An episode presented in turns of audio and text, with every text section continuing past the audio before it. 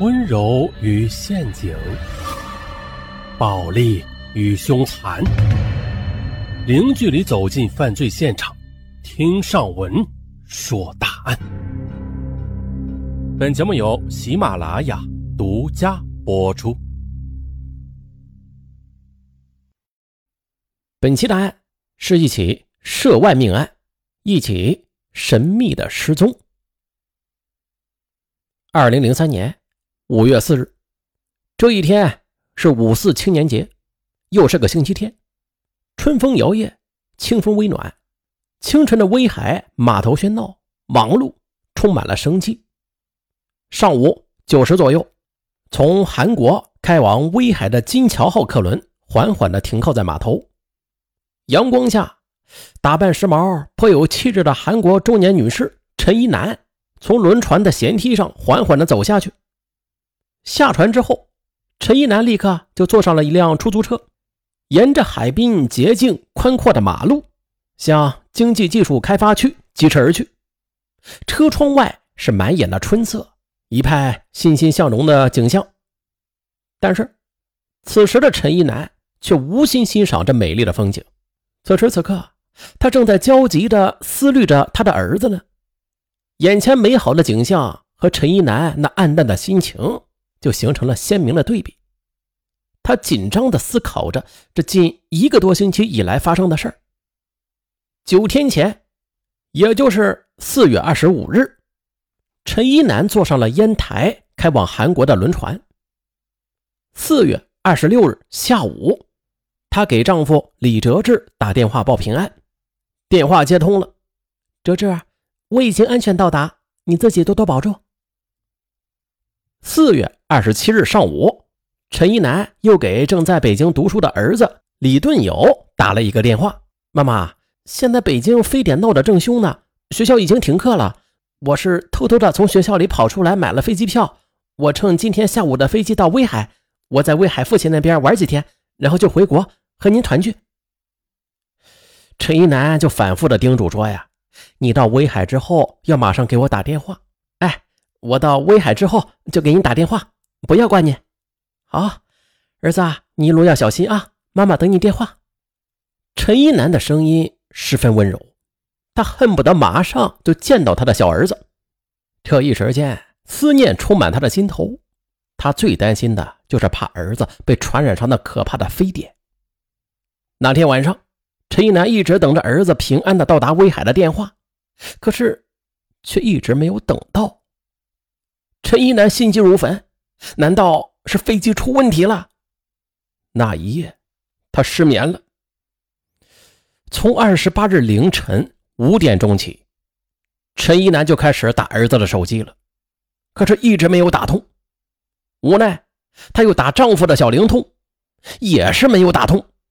他又打丈夫在威海住宅的电话，这电话是通了，可是电话响了好长时间。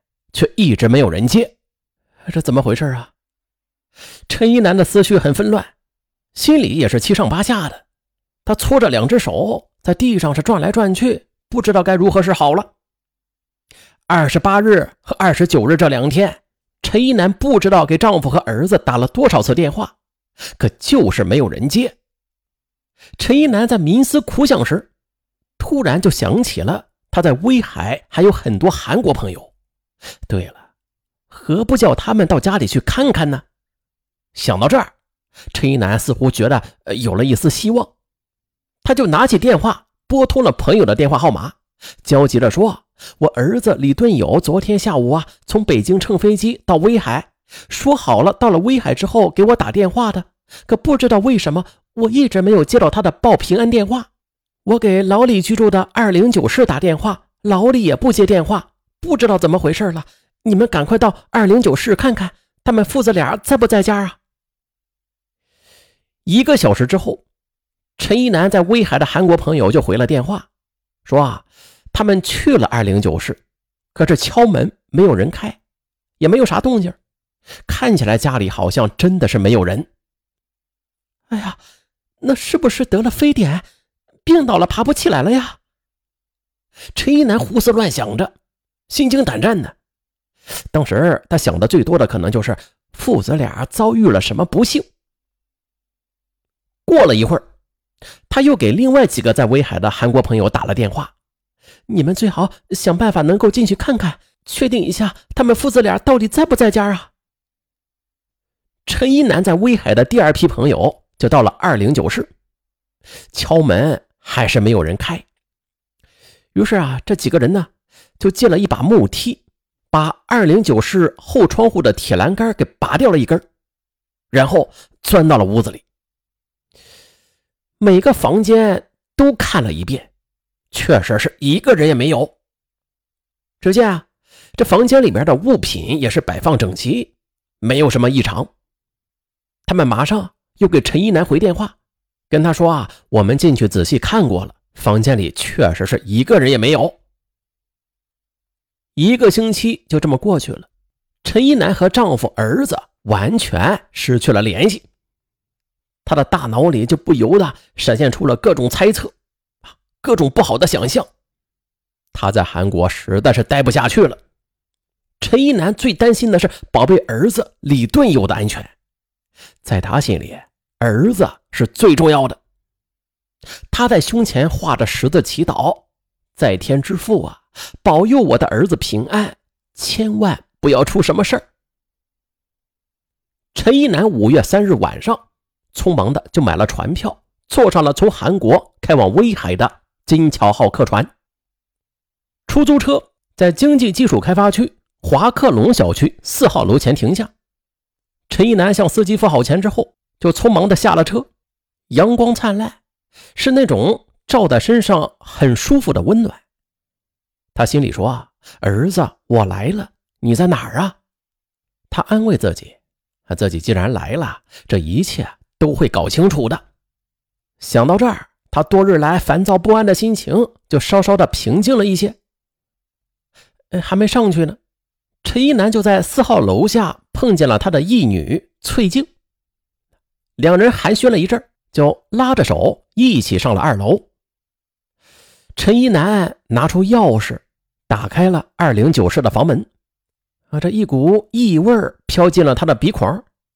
陈一南自言自语地说：“啊，看起来呀，这父子俩真的不在家呢，家里的剩菜剩饭都腐烂发霉变味了。可是……”这父子俩是去哪儿了呀？他们能上哪儿啊？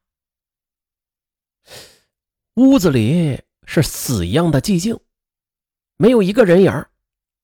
陈一南仔细的打量了一下房间的各个角落，只见这物品摆放的还算整齐，和平时也没有什么两样。陈一南打开所有的门窗户，房间里的怪味啊，就随着飘进来的新鲜空气而消失掉了。